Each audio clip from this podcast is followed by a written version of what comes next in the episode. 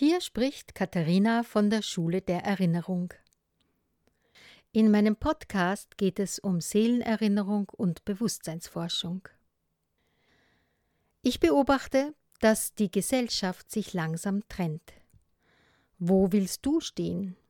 Was willst du sehen? Fangen wir von ganz vorne an. Es war zur Zeit von Atlantis, als sich die Gesellschaft erstmals in die oberen Herren und in das Volk spaltete. Die Herren waren mit Egos gespeist und hungrig nach Macht.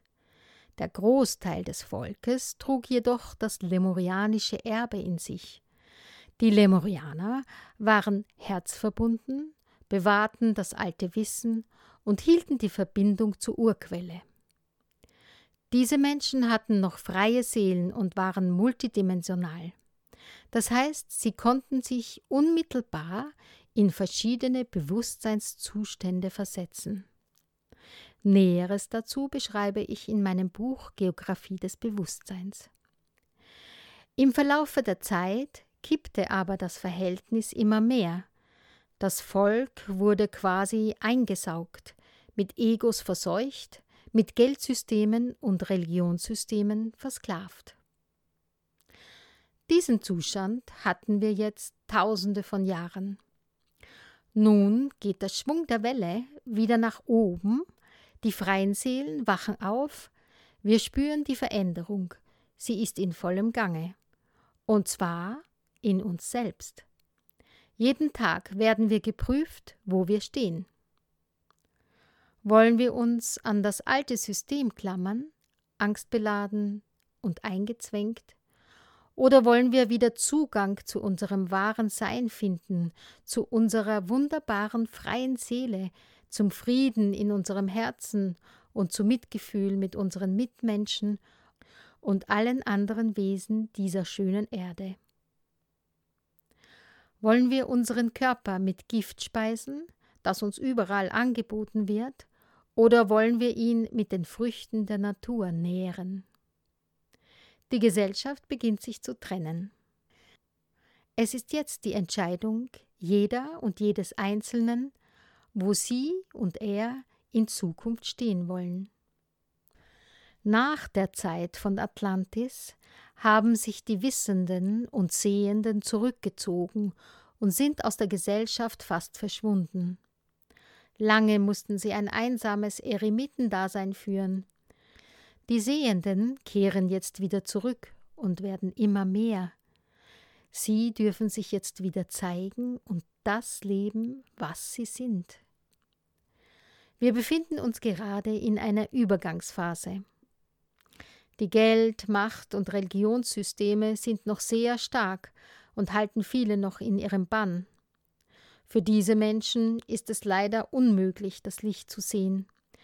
Wir können ihnen auch nicht helfen, da es in der Entscheidung jedes Einzelnen selbst liegt, welchen Weg er gehen will. Einzig unsere Kinder müssen wir hüten, für sie haben wir die Verantwortung. Wir müssen ihnen zeigen, dass die Erde nicht nur aus technischen Geräten besteht, dass sie aus Erde, Wasser, Luft und Feuer besteht, dass die Natur ihre Lebensgrundlage ist und dass Beziehung zu allem, was ist, Beziehung zu Mensch, Tier, Pflanze, Erde, Sonne, Universum, der Schlüssel zu höherem Bewusstsein ist. Wenn wir den Kindern das nicht näher bringen, werden sie den Zugang dazu in späteren Jahren nur schwer finden. Der Samen zu einer neuen Gesellschaft ist schon gesetzt, und wir sprießen und wachsen und werden mehr.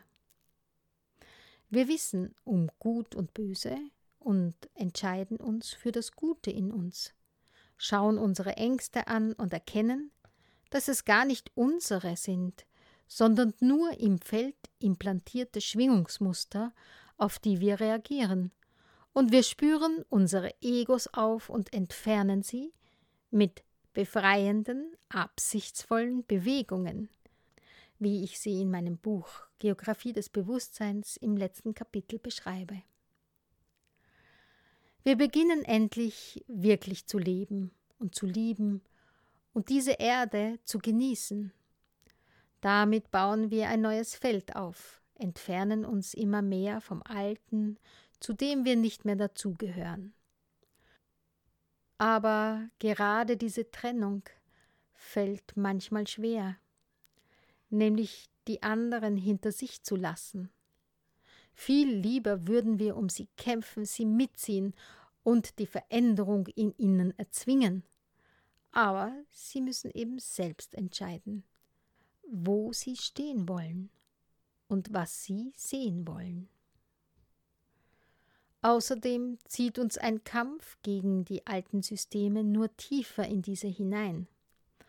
Also akzeptieren wir, dass die alten Systeme noch einige Zeit lang brauchen, bis sie ausrotiert haben und sich selbst zerstören.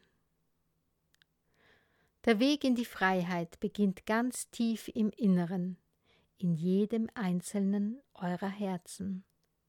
Jetzt. Ja, ihr Lieben, das war's für heute. Alles Liebe und erinnert euch an das, was ihr wirklich seid.